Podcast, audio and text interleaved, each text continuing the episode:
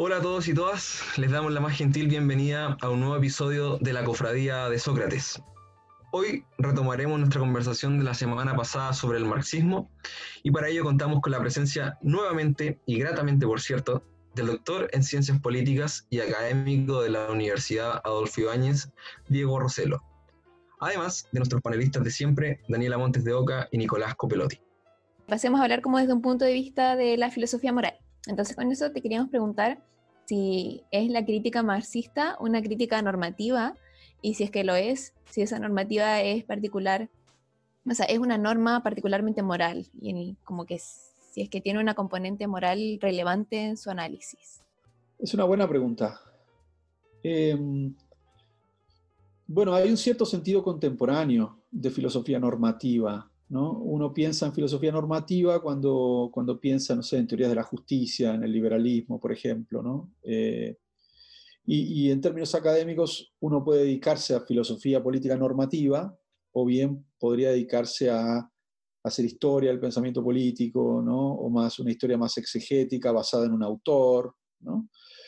Eh, lo interesante de, de Marx y Engels es que de algún modo lo que hacen eh, es como anterior a todas estas divisiones entre lo normativo y lo práctico, etcétera, porque de algún modo, justamente, eh, el idealismo alemán, Kant, por ejemplo, que sería una de las fuentes más sofisticadas de filosofía normativa, ¿no? que te dice qué es lo que tienes que hacer y qué es lo que no tienes que hacer y por qué, es muy idealista para Marx y Engels. ¿no? Es, es, una idea, esta idea de un imperativo categórico que está en tu razón y que es el que te, que en última instancia te dicta si debes actuar de una manera o de otra, digamos. Es como una especie de, construcción de un homúnculo abstracto, ¿no? que no tiene relaciones sociales complejas con nadie más que consigo mismo, digamos, y que tiene una fuente de moralidad aquí que te permite discernir lo bueno de lo malo. Marx y Engels en ese sentido, su carácter normativo, que lo tiene, la teoría, está mucho más ligado a la praxis y a la historia. ¿no? Y esa es una de las, de, de las características del marxismo también, que al contrario del idealismo alemán es eh, una especie de filosofía de la historia y una filosofía de la praxis. Eh, entonces, yo creo que hay un contenido normativo importantísimo en el marxismo y que tiene que ver con la emancipación humana, la idea de que, de que en el capitalismo hay explotación, sobre la cual no hablamos, pero podemos decir algo, eh, y porque hay explotación, bueno, si hay explotación del hombre por el hombre, no somos libres. Eh, y la idea, aunque parezca paradójico desde un punto de vista liberal, la idea del marxismo es emanciparnos, es hacernos más libres. Más allá de que en términos concretos los socialismos reales parecen haber eh, derivado en la conclusión contraria, pero claro, eh, eso es otra cuestión, ¿no? Si uno puede refutar una teoría con un par de casos, ¿no?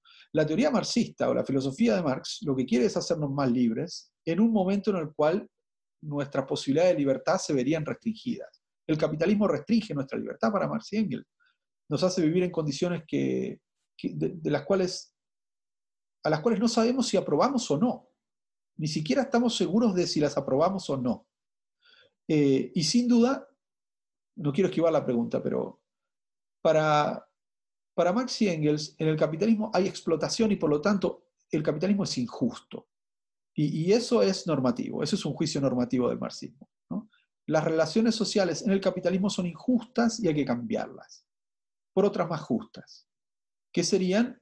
Y ahí, bueno, hay mucha imaginación acerca de cómo podría ser la sociedad comunista, etcétera, etcétera un principio que podría explicar, un principio normativo que podría explicar la sociedad comunista es de cada quien según sus capacidades y a cada quien según sus necesidades. Ese sería un posible principio vertebrador. Saquémonos de la cabeza la Unión Soviética y todo eso porque, digamos, no, es difícil pensar al comunismo tal y como lo pensaron Marx y Engels después de haber pasado por la experiencia de, las, de los socialismos reales. Pero en el siglo XIX todavía Marx y Engels podían pensar un poco más inocentemente esta cuestión. Y esto, este es uno de los principios, creo que yo, normativos de una sociedad no capitalista, ¿no? de una sociedad comunista que Marx y Engels ofrecen. De cada quien según sus capacidades y a cada quien según sus necesidades. ¿Es utópico? Por supuesto. ¿no? ¿Es realizable? No sé. Pero es un principio normativo fuerte. Entonces, si, lo, que, lo queremos pensar en términos de filosofía moral, ahí hay un principio. Ahora, ¿es este un principio abstracto de moralidad? En que nuestra razón, si, somos seres pensantes, racionales, todos vamos a llegar eh, por nosotros mismos a la idea de que el principio de cada quien según sus capacidades y a cada quien según sus necesidades es el principio que todos debiésemos seguir? No, el marxismo no piensa así. El marxismo piensa que hay una praxis social, un conjunto de relaciones sociales complejas que tienen que reestructurarse, que tienen que cambiarse radicalmente, y hay un proceso de alguna manera social muy amplio de cambio y reflexión que tiene que, darse, eh, que, tiene que llevarse a cabo, y que pasa por, un evento revolucionario, que es un evento práctico también. ¿no? La, la revolución se hace, no se piensa. Es decir, se la piensa y se la hace para eh, interrumpir las relaciones de explotación del capitalismo. Entonces, por eso los elementos normativos del marxismo están siempre como imbricados en una filosofía de la praxis, en una filosofía que es política y social, no solamente en un conjunto de argumentos, digamos, eh, de filosofía moral sofisticados, que uno podría formalizar ¿no? al marxismo y convertirlo en una filosofía moral, de hecho lo hacen los marxistas analíticos contemporáneos, Elster, ¿no? Eh, pero yo creo que Marx y Engels en el siglo XIX no están pensando en una filosofía moral formalizable, sino que están pensando en elementos normativos fuertes que son orientadores de la praxis social. ¿no? Por eso la idea de luchas de clases, ¿no? Eh, la idea de lucha de clases es, pura praxis, ¿no? Ahí hay que, eso es política, hay que pelear, hay que disputar. Eh, y, y, si hay que tomar las armas, y esa es otra discusión que deberíamos tener, para, para iniciar un proceso revolucionario y llevarlo al éxito, eh, pues Marx y Engels no tendrían problemas con eso, digamos. Eh, porque lo que está en juego es la emancipación humana. Y e, eso es un gran problema, digamos, para, obviamente para el liberalismo, ¿no? Eh, entre otras cosas, y para otras tradiciones también. Diego, aprovechando que, tocaste el, tema de justicia recién, te quería preguntar ¿Por qué eh, en algunos espacios se dice que el comunismo es una sociedad más allá de las circunstancias de la justicia? O sea, ¿qué, papel jugaría esta, misma justicia en, una sociedad comunista? ¿Y se puede prescindir de ella? ¿Ya no es tan necesaria eh, dada esta emancipación? ¿Cómo, ¿Cómo conviven estos dos conceptos? Sí, bueno, es, es interesante porque mm, de algún modo el marxismo siempre intentó ser una especie de, de descripción materialista de la realidad, ¿no? Eh, y esto tiene que ver también con la cuestión de la alienación, ¿no?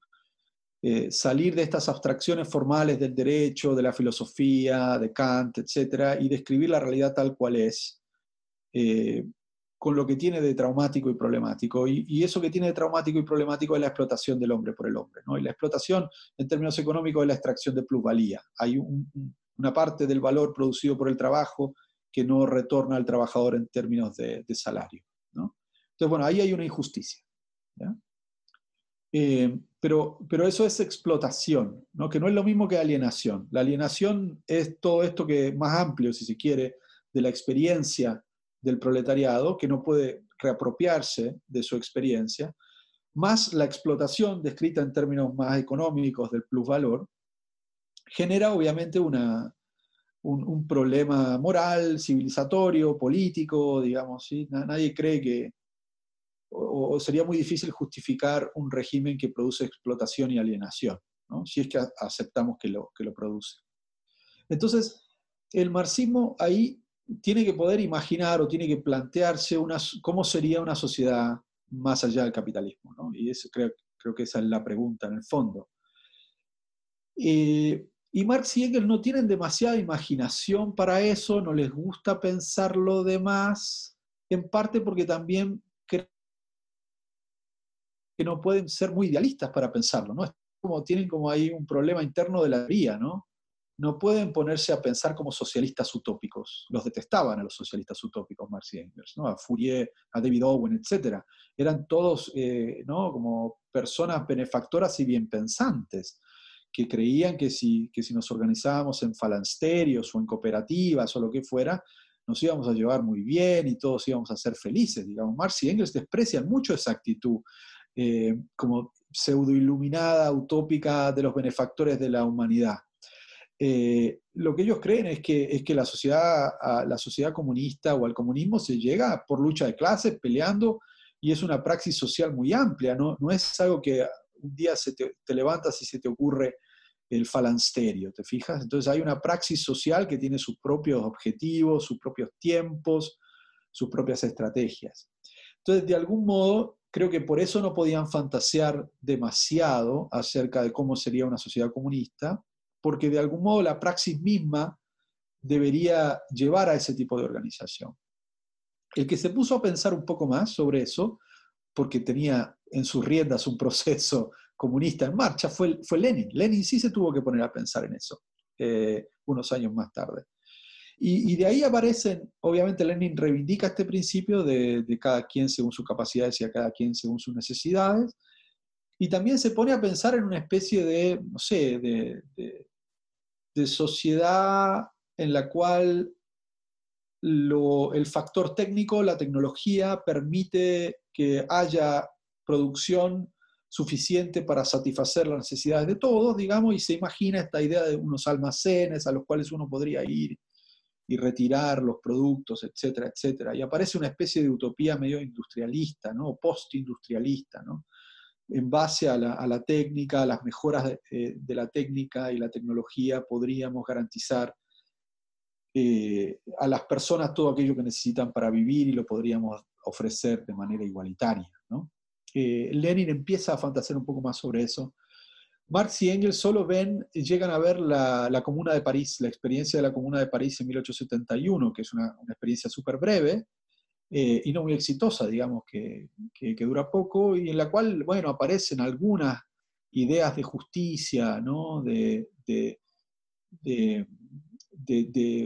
impuestos progresivos eh, y de servicios sociales básicos, etc. Pero es una experiencia que dura muy poco y no, y no, le, no, sirve como experimento comunista a largo plazo. Es Lenin el que lo piensa un poco más y se ve un poco así, como una especie de, como lo que les contaba, como una especie de sociedad, eh, como una utopía postindustrial, ¿no? Eh, y eso tiene un montón de problemas. Lenin no se da cuenta que la técnica es mucho más complicada que esto, ¿no? No es que, que la técnica es algo, es un producto separado, ¿no? Que nos puede salvar, sino que la técnica es también un problema en sí mismo, digamos, ¿no? Eh, en fin, eh, no me quiero meter en cuestiones de Heidegger y la técnica, pero eh, cabe preguntarse si nosotros manejamos a la técnica o la técnica nos maneja, ¿no? Y nos cambia radicalmente nuestra relación con la naturaleza, con nosotros mismos, etc. Entonces, en ese sentido, Lenin es todavía súper inocente en su relación con la, con la tecnología y la técnica. ¿no? no cree que la técnica nos pueda esclavizar, sino que cree que, que estamos al mando de eso y que, y que de algún modo eso nos puede garantizar una especie de, sé, como industrialismo sin conflicto, ¿no? una especie de, solo la técnica de producción del capitalismo, digamos, sin sus clases, sin nada más, nos puede dar la abundancia necesaria para no tener que pelearnos más eh, y tener eh, ya no escasez, sino abundancia. Diego, hay un concepto que hoy día nosotros como seres humanos del siglo XXI damos por sentado, por lo menos en la quienes tenemos la suerte de vivir en, democracias liberales y en, países al final donde hay democracia, que es el concepto de derechos. ¿Qué pensaba eh, Marx sobre los derechos? ¿Es, algo controvertido dentro de su teoría? Sí, sin duda, porque para Marx y Engels eh, la idea de los derechos, que son derechos individuales, como les decía en Locke, ¿no? derecho a la vida, derecho a la felicidad, derecho a la propiedad, entre otros, para Marx y Engels, en última instancia, eso son, es una construcción de un individuo que está separado de los demás, ¿no? Que, no, que no tiene una, una especie de existencia colectiva, que no, que no eh, entra en relaciones sociales complejas y estructurales con otros, sino que se mantiene como una especie de individuo analíticamente separado de los demás. La famosa crítica al atomismo individualista del liberalismo que podrían hacer Marx y Engels. Y la idea de, los derechos individuales sigue siendo una idea abstracta, digamos, ¿no? Porque en última instancia, para Marx y Engels, quienes son responsables justamente en última instancia de garantizar esos derechos es el Estado y el, y el, y el, y el derecho mismo, ¿no? el derecho entendido como el marco jurídico. ¿sí? Entonces, claro, para, para Marx y Engels, el Estado entendido como Rechtsstaat, justamente como Estado de Derecho, ¿no? en la tradición alemana y hegeliana, es una abstracción. Eh, y como toda abstracción es, eh, es cuestionable, es, es, irreal, digamos, es una especie de ficción de igualdad. Eh, Marx y Engels dicen que no somos todos iguales y que es muy obvio que no somos todos iguales y que esa desigualdad no se repara postulando la igualdad de derechos, sino que de algún modo se la perpetúa postulando la igualdad de derechos. ¿Por qué? Porque, porque es una especie de ficción ideológica que permite eh, mantener la idea de que el Estado en última instancia es el garante de los intereses individuales y de que el Estado y las instituciones estatales en última instancia están al servicio de garantizar esos derechos. Y, y Marx y Engels creen que no, digamos, que en última instancia eh, eh, esas instituciones colaboran a mistificar o a engañar, digamos, ideológicamente nuestra, nuestra realidad, que es una realidad de desigualdades súper profundas, y que en última instancia no garantizan los derechos eh, universalmente, sino que lo que hacen es justamente repetir esa desigualdad, eh, asegurando la, dominación de una clase sobre otra. Por eso es que hay policía y hay militares, dice Marx y Engels. Eh, es la única razón por la cual existen. En una sociedad comunista no, debería haberlos más. La policía está para reprimir al, proletariado, al pueblo, básicamente, cuando se revela, cuando toma una fábrica, cuando sale a la, calle a, protestar. Cualquier, cualquier eh, este, semejanza con la realidad es pura coincidencia. ¿sí? pero digamos, la idea de, que, de, que, para eso está la policía, digamos, y para eso, está, y para eso están los militares, más allá de que los militares tienen que, eh, obviamente, un rol eh, principal en el momento de las guerras entre estados y todo, pero, pero esas guerras también, para Marx y Engels, son producto de la lógica del capitalismo, no son peleas por, por tajadas de capital. Eh, pero en términos de, de seguridad interior, digamos, la policía y los militares entran en juego cuando, cuando, cuando el proletariado o los sectores populares cuestionan justamente el marco jurídico abstracto que debería garantizarles sus derechos y sabemos, diría Marx que no lo hace.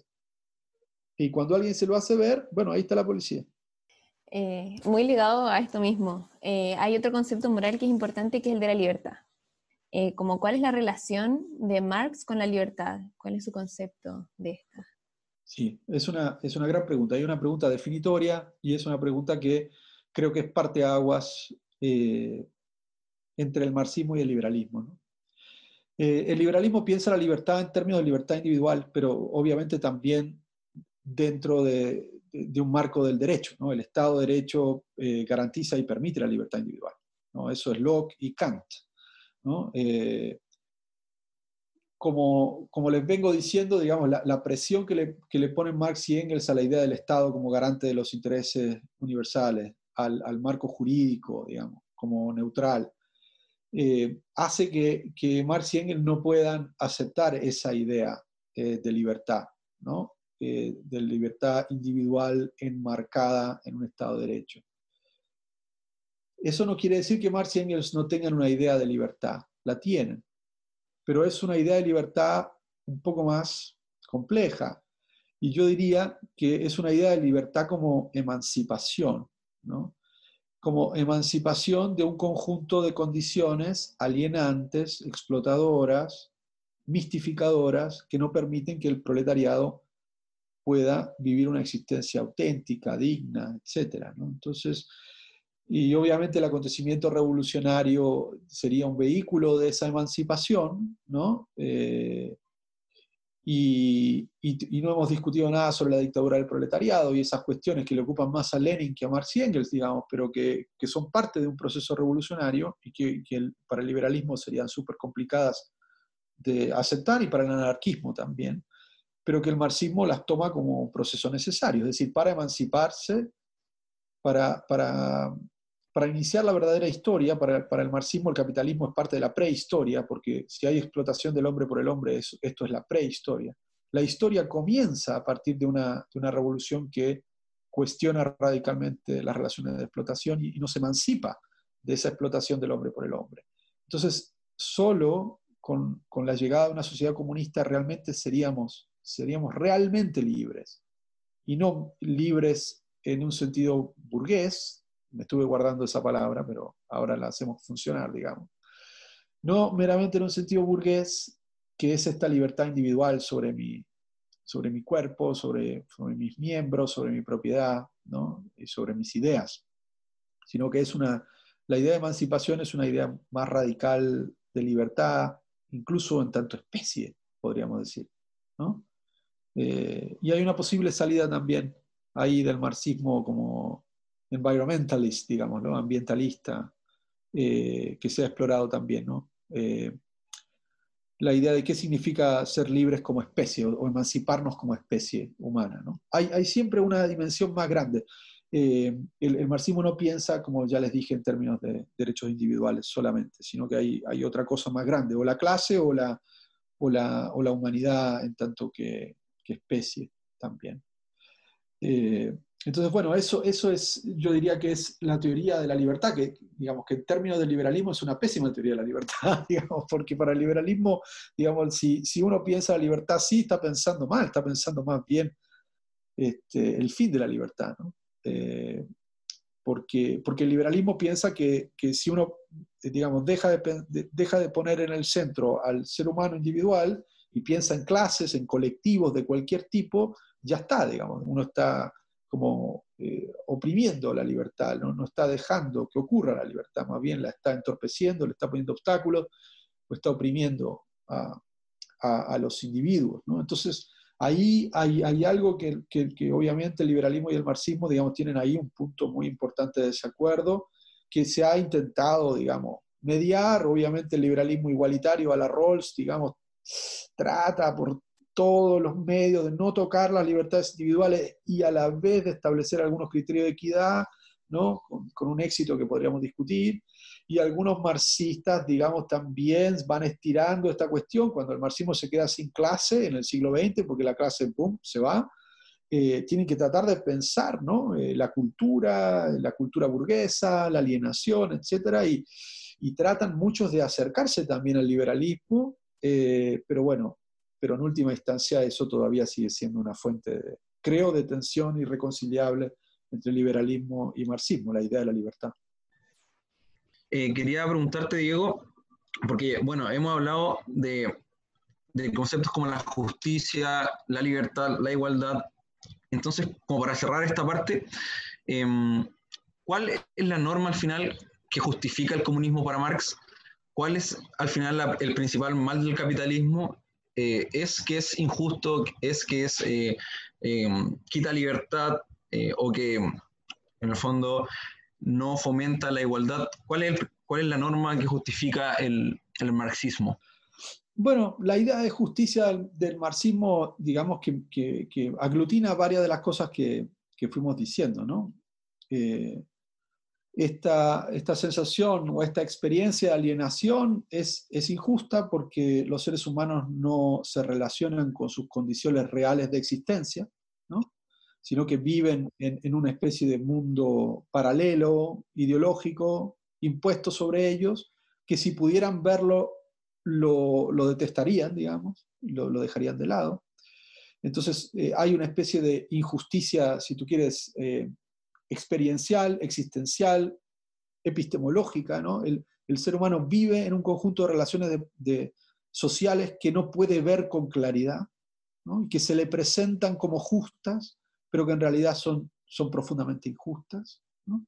Ese sería un aspecto desde el punto de vista de la alienación, desde el punto de vista de la explotación, lo mismo es una relación injusta eh, el hecho de que a uno le extraigan plusvalía, digamos, un plus de valor y que no se lo eh, retornen mediante el salario, digamos, y se use para, para, para reproducir el capital.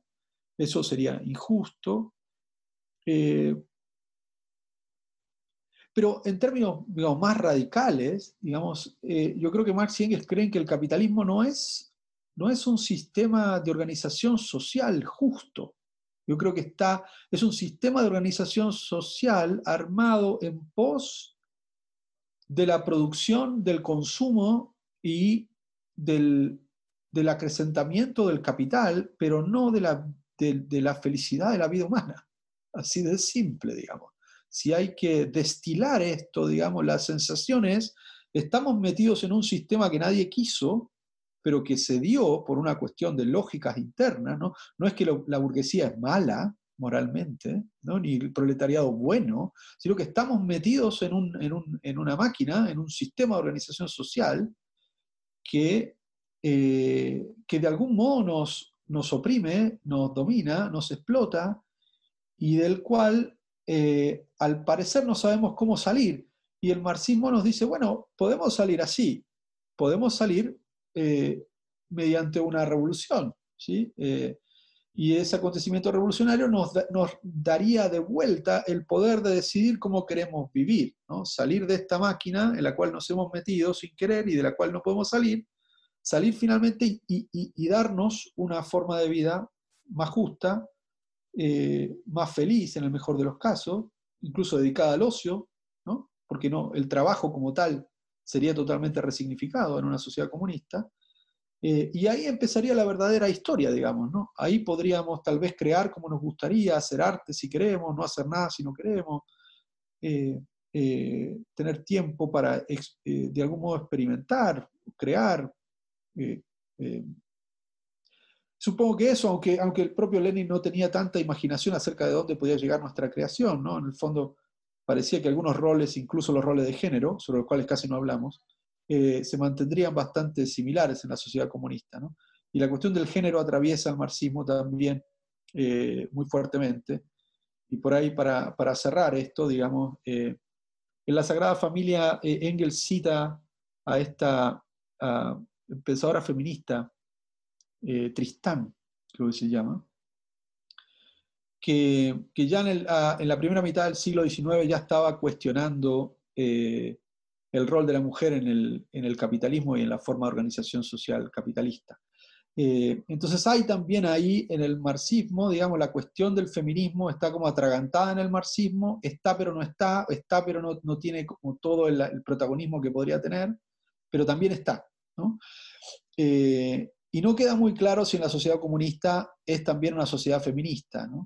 El mainstream del, comunismo no, la imagina la sociedad eh, comunista como una sociedad eh, feminista. Y hay un chiste que circula que es el famoso machismo-leninismo. El machismo-leninismo no, puede imaginar el, rol de la mujer en el comunismo de manera muy distinta al rol de la mujer en el capitalismo.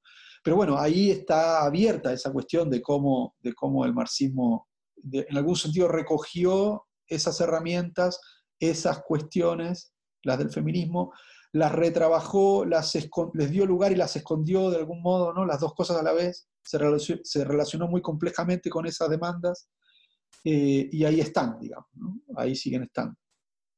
Y Diego, en, todo esto de mantener como este tipo de estructuras sociales eh, de explotación o injustas a lo largo del tiempo, ¿qué rol juega la ideología o las ideologías dominantes o las ideas dominantes, perdón, de la época?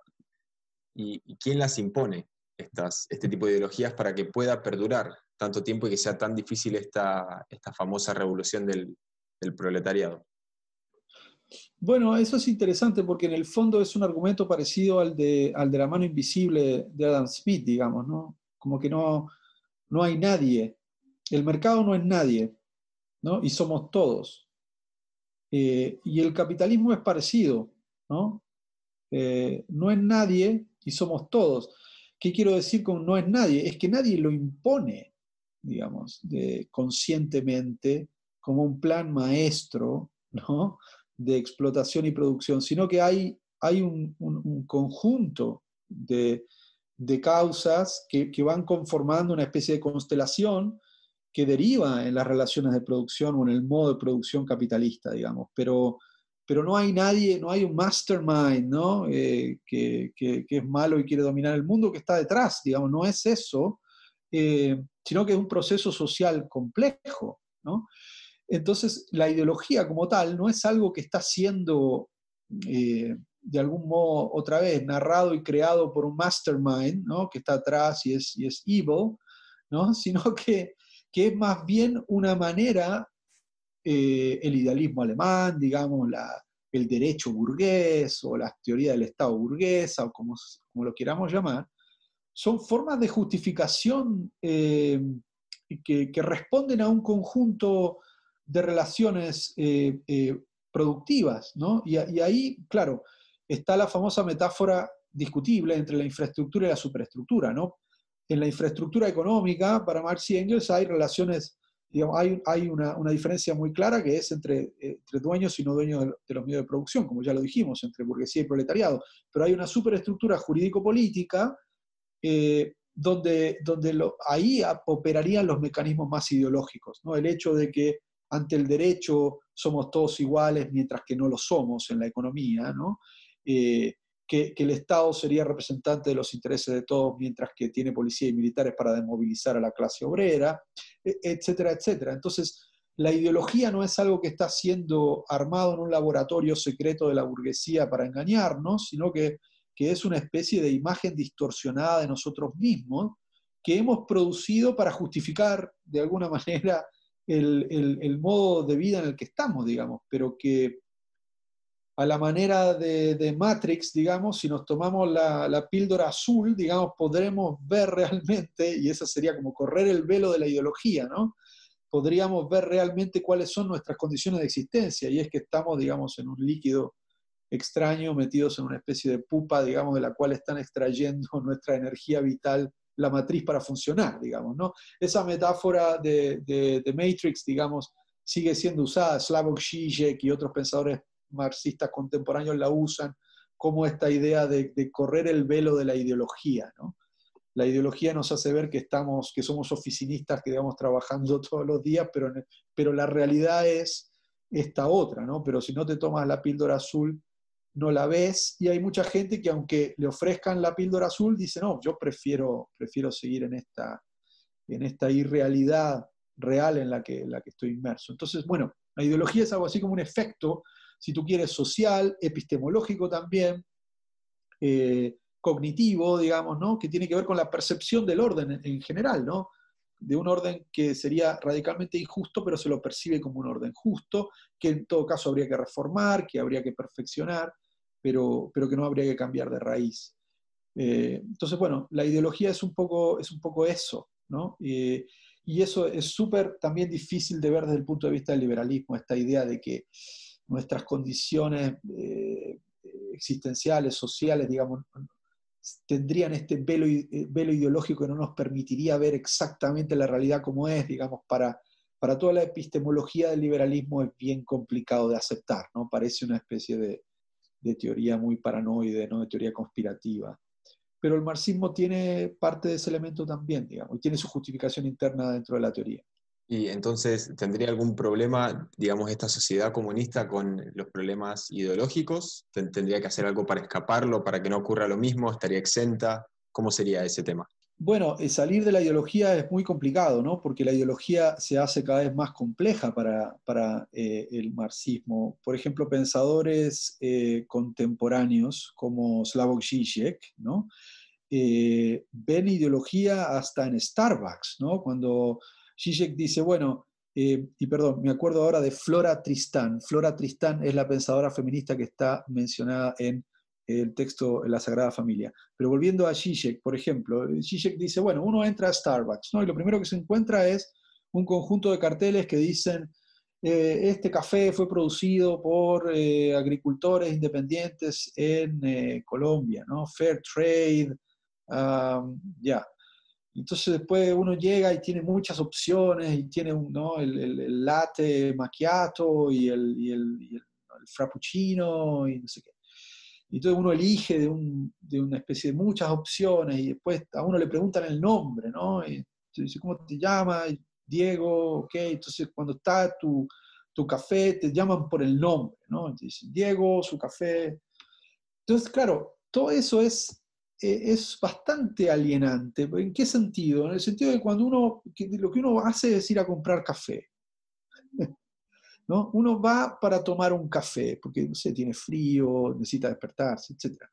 Y, y, solo en Starbucks, digamos que es una corporación así como contemporánea, moderna, compleja, hay como un discurso doble, triple, es como si, como si se, digamos, como, es metarreflexivo Starbucks.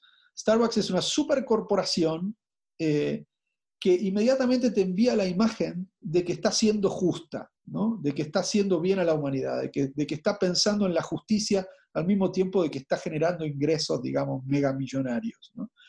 ¿Cómo te lo vende? Dice, bueno, nosotros fair trade, ¿no? Aquí compramos a precios justos, digamos, a trabajadores independientes, digamos, no explotamos a nadie. ¿ah? ¿Queda claro que no explotamos a nadie? Muy bien, pase. ¿Cómo se llama usted? Le damos con su nombre. Mis vecinos no saben cómo me llamo. Muchos de mis colegas no saben cómo me llamo. La persona que dice, Diego, aquí está tu café, inmediatamente va a olvidar mi nombre. Hay un protocolo que seguramente les dice que tienen que preguntarnos el nombre. Entonces, la idea es, ¿por qué nos metimos en esto? ¿Por qué ir a tomar un café es todo esto? Y no otra cosa. Entonces, bueno, eh, para Zizek ahí hay como ideología, ¿no? El capitalismo se vuelve meta-reflexivo, tiene que negar sus propias condiciones de posibilidad, tiene que presentarse inmediatamente como justo, environmentally conscious, ¿no? Este, toda esa cuestión. Tiene que mantener relaciones personalizadas contigo, pero que en el fondo son hiper impersonales porque ¿qué importa, digamos, que digan tu nombre o no? Digamos, e-, es, absurdo, lo, olvidarán, digamos, ¿no? Eh, entonces, ¿por qué nos metimos en esta cuestión? Eh, entonces, bueno, obviamente para, para y otros pensadores del marxismo, digamos, nunca salimos de la alienación, solo que la, alienación cada vez es más confortable, tiene cada vez más opciones, ¿no? Pedir, pedir un, café, eh, un, macchiato, un macchiato latte frío, digamos, nos da la idea de que estamos tomando libremente muchas opciones, ¿no? Pero en el fondo digamos, lo que Zizek sospecha es que todas esas opciones ya están prearmadas, aunque parezcan cada vez más grandes el board en el que están todos los, los, cafés, digamos, esas son opciones que ya son combos que están armados, ¿no? Y, uno se siente súper feliz dando cada vez más detalles de cómo quiere su, su, su late, pero, pero no. Eh, entonces, bueno, eh, la cuestión de la teoría de la ideología y la cuestión de la alienación no, no se ha ido de la teoría marxista, y yo creo, si me apuran, que es una de las cosas que todavía tiene mayor poder explicativo o mayor poder cuestionador eh, en la actualidad del marxismo, mucho más que la teoría de la explotación de, plusvalía, por ejemplo. Eso no ha envejecido muy bien. Pero la teoría de la alienación es como, eso es, muy difícil de, de, obviamente, como es difícil de, de refutar, sigue teniendo algo de éxito. Digamos, si uno piensa Pensemos en las oficinas de Google, ¿no? que a veces tienen hasta una especie de resbalín que va del piso 1 al 2, ¿no? Eh, eh, mesas de ping-pong, aros de básquet, etcétera, para que, para que la gente no sienta efectivamente que está siendo explotada en el trabajo, digamos, y que el trabajo sea al mismo tiempo ocio y diversión. ¿no? Eh, claro, digamos, la pregunta es, ¿por qué sobreactuar tanto? ¿no? Digamos, ¿por qué, ¿por qué el trabajo no debiera ser, bueno, simplemente un trabajo, un lugar más o menos respetable, humano? Eh, ¿por, qué, ¿Por qué tenemos que sobreactuar tanto la diversión en el trabajo, el hecho de que sea una oficina acogedora, etcétera, que genera paradójicamente los problemas contrarios, ¿no? Las personas que trabajan en Google se quedan todo el tiempo ahí y van a su casa a dormir, porque es imposible tener en la casa todo eso que tienen en la oficina. Es más divertida la oficina que su propia casa. Entonces, claro, eh, es paradójico, ¿no? Eh, quedarse trabajando todo el día porque uno quiere, porque es más divertido. Eh, entonces, bueno, ahí está la alienación en su punto máximo, si tú quieres, ¿no? no querer volver a tu casa, quedarte en el trabajo porque en el trabajo es más divertido. Te queríamos preguntar por un concepto más que no lo hemos visto a fondo, pero que estaba presente en muchas de las discusiones que ya hemos tenido. Eh, cómo se entiende el concepto de violencia desde el marxismo y eh, también aprovechando que, estamos hablando de la ideología, ¿la no violencia es una imposición de la ideología dominante? Bueno, sí, es un buen punto también. Yo creo que para el marxismo el capitalismo es estructuralmente violento porque, porque genera explotación, porque genera pobreza, marginalidad, ¿no? Entonces, bueno, habría algo así como una violencia estructural del capitalismo. Que obviamente, y otra vez, no tiene nada que ver con que los burgueses sean malos o, malas personas o moralmente condenables o porque hacen malas acciones. No, tiene nada que ver con eso, sino que estructuralmente, digamos, el, capitalismo sería, sería violento. A veces también con los propios burgueses que tienen que todo el tiempo estar afrontando procesos de destrucción creativa, ¿no? Y tienen que a veces este, fundirse para, reinventarse, etcétera, etcétera. Entonces, sería una, especie de, nada, de, un sistema estructuralmente violento. Ahora, pero yo creo que tu pregunta va por otro lado, digamos. Creo que tu pregunta va por la idea de no es un proceso revolucionario, un proceso violento, ¿no? Si la única salida de la violencia estructural del, capitalismo es una vía revolucionaria, no sería esta vía igualmente violenta que la violencia que queremos dejar atrás. Bueno, yo creo que ahí eh, es una discusión muy larga e inacabada acerca de si se puede justificar la violencia revolucionaria, porque para hacer una revolución hay que matar gente, entre otras cosas. Hay que encarcelar gente, hay que matar gente, hay que expropiar eh, y hay que condenar a gente al exilio, entre otras cosas, es parte del menú, digamos, ¿no? de una revolución. Eh, y obviamente implica tomar las armas, digamos, y aquí estoy pensando en Lenin, ¿no? Lenin esto lo tenía muy claro, ¿no? Eh, Lenin no es, eh, no es un pacifista, ¿no? Lenin no, no tiene ningún problema con la violencia. Cree que para hacer una revolución hay que tener las armas, hay que poder derrotar a la burguesía con las armas y, no tiene ningún problema con eso, ¿no? Eh, pero no todos los pensadores al interior del marxismo son igualmente leninistas. ¿ah? entonces, claro, eh, esa es una discusión también al interior del marxismo acerca de cuáles son los medios justos para un fin justo. Y ahí hay, distintas, distintas modulaciones, ¿no? Hay, marxistas menos, menos leninistas, obviamente, eh, más mesiánicos, más que, piensan el acontecimiento revolucionario como una especie de, de vehiculización de un poder mesiánico que todas las generaciones humanas tienen de cambiar las cosas, pienso en Walter Benjamin, ¿no? Eh, la idea de violencia divina como violencia revolucionaria, eh, a, Sorel, que, básicamente piensa en una, huelga eh, general prolongada en el tiempo, ¿no? como una especie de la revolución como la inoperatividad, ¿no? como dejar de trabajar, no como salir a tomar el poder, sino como dejar de trabajar. Y esa idea sigue de moda en Agamben y, algunos pensadores eh, de influencia marxista contemporánea, la idea de la inoperatividad, la idea de, frenar, y que tiene sus versiones un poquito más chic, más de reivindicación del ocio, ¿no? la idea de, decrecer ahora, eh, la idea de decrecer como, como si, eh, digamos, presuponiendo que el capitalismo tiene un compromiso con la generación de valor que en última instancia es destructivo para la naturaleza y para, y para el, ambiente, ¿no? para, para, nuestro medio ambiente. Y entonces la idea de decrecer, de parar de crecer para sobrevivir y dejarle una tierra habitable a las próximas generaciones. En suma, eh, creo que esto ya es un poco una digresión, pero, pero la cuestión de la violencia es complicada eh, y como te decía, para el marxismo el capitalismo es violento, es estructuralmente violento, y el marxismo digamos, dentro de las opciones factibles, ve a la violencia revolucionaria como aceptable si es que nos lleva justamente a un orden que suspende, que interrumpe la violencia estructural del capitalismo. De esta manera llegamos al término de la segunda parte de la conversación dedicada al marxismo y a la filosofía moral ligada a sus postulados. Lo dejamos desde ya invitados para que la próxima semana se conecten a esta plataforma a escuchar la última parte en donde hablaremos sobre filosofía política. Gracias Diego y también a todos nuestros oyentes. Esto fue La Cofradía de Sócrates.